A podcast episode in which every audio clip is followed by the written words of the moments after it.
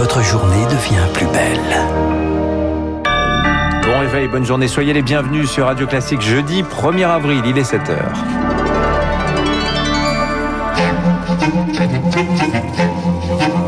6h30, 7h30, la matinale de Radio Classique avec Dimitri Pavlenko. À la une ce matin, allez encore un effort. Emmanuel Macron impose un nouveau tour de vis aux Français. Crèche, école, collège, lycée, tout ferme pour trois semaines.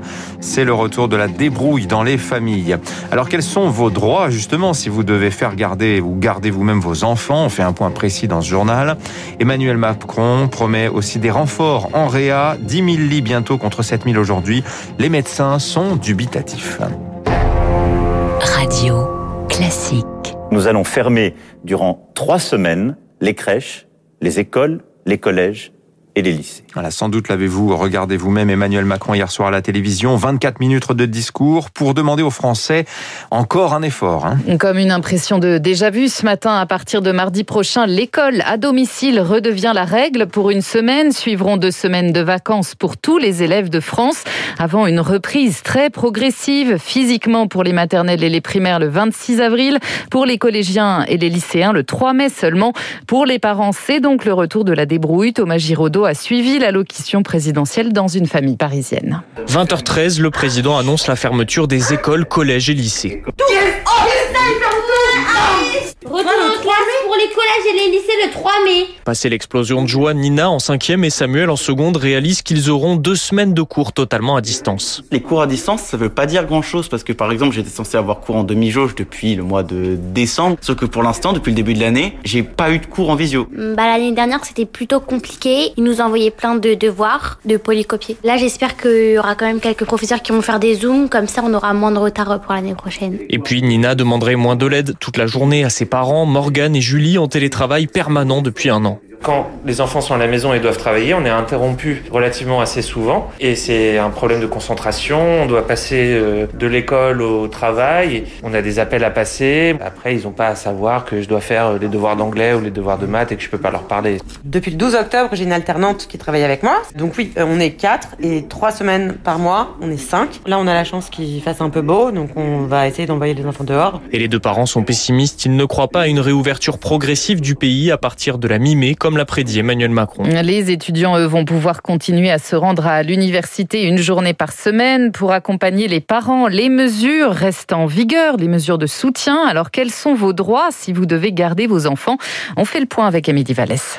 Si vous êtes salarié du privé et que vous pouvez télétravailler, eh bien vous devrez garder vos enfants tout en continuant votre activité.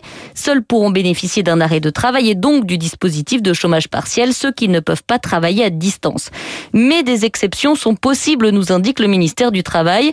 Si vous avez un enfant en situation de handicap ou des enfants en bas âge qui rendent le télétravail compliqué, voire impossible, là, vous pourrez quand même faire une demande particulière de congé à votre employeur.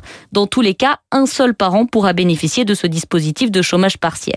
Il reste encore en revanche beaucoup de choses à préciser. Par exemple, comment combiner ce chômage partiel avec les vacances des salariés ou encore est-ce que les salariés qui avaient posé des congés pourront modifier les dates? La ministre du Travail, Elisabeth Borne, doit consulter les partenaires sociaux cet après-midi pour décider des règles et de cette nouvelle organisation dans les entreprises. Émilie Vallès, Emmanuel Macron qui étend aussi les mesures de freinage en vigueur dans 19 départements à toute la France métropolitaine. Couvre-feu à 19h, déplacement interdit au-delà de 10 km du domicile, sauf motif impérieux. Dès hier soir, les trains de la SNCF ont d'ailleurs été pris d'assaut.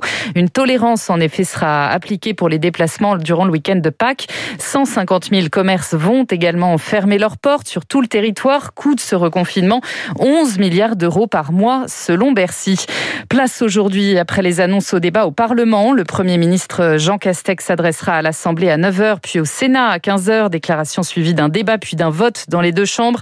Dès hier soir, les réactions politiques n'ont pas tardé. Les mesures annoncées résultent d'un Waterloo vaccinal pour Marine Le Pen, une intervention désolante pour le chef de file de la France insoumise, Jean-Luc Mélenchon.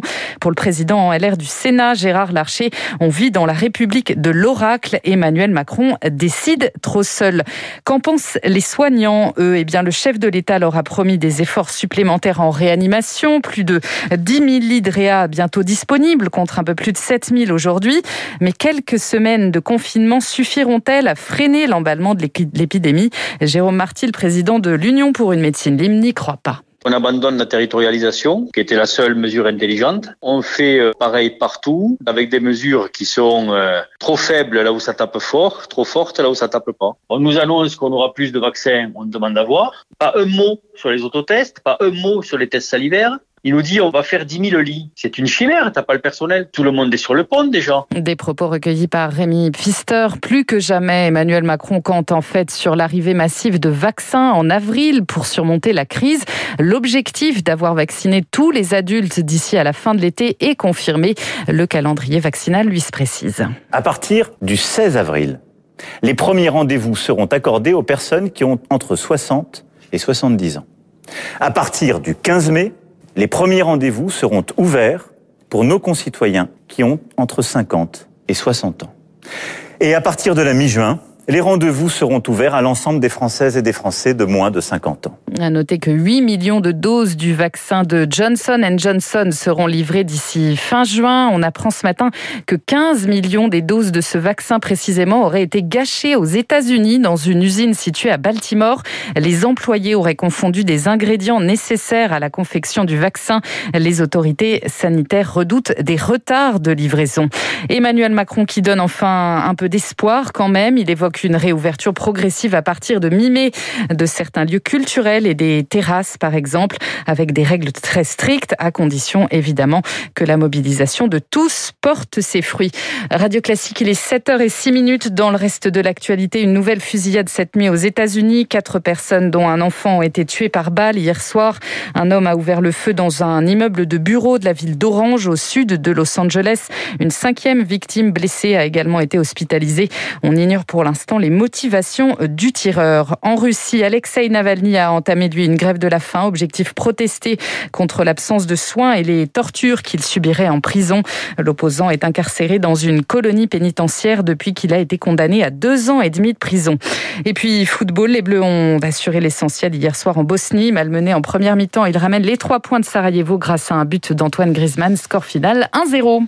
Merci Lucille Bréau. Vous revenez tout à l'heure à 8h. Dans un instant, le rappel des titres de l'économie. L'édito éco de François Vidal, on tentera de mesurer l'impact économique hein, de ces mesures sanitaires. Nouvelle version. Et puis juste après, l'invité de l'économie ce matin, Éric Lombard, c'est le directeur général de la Caisse des dépôts.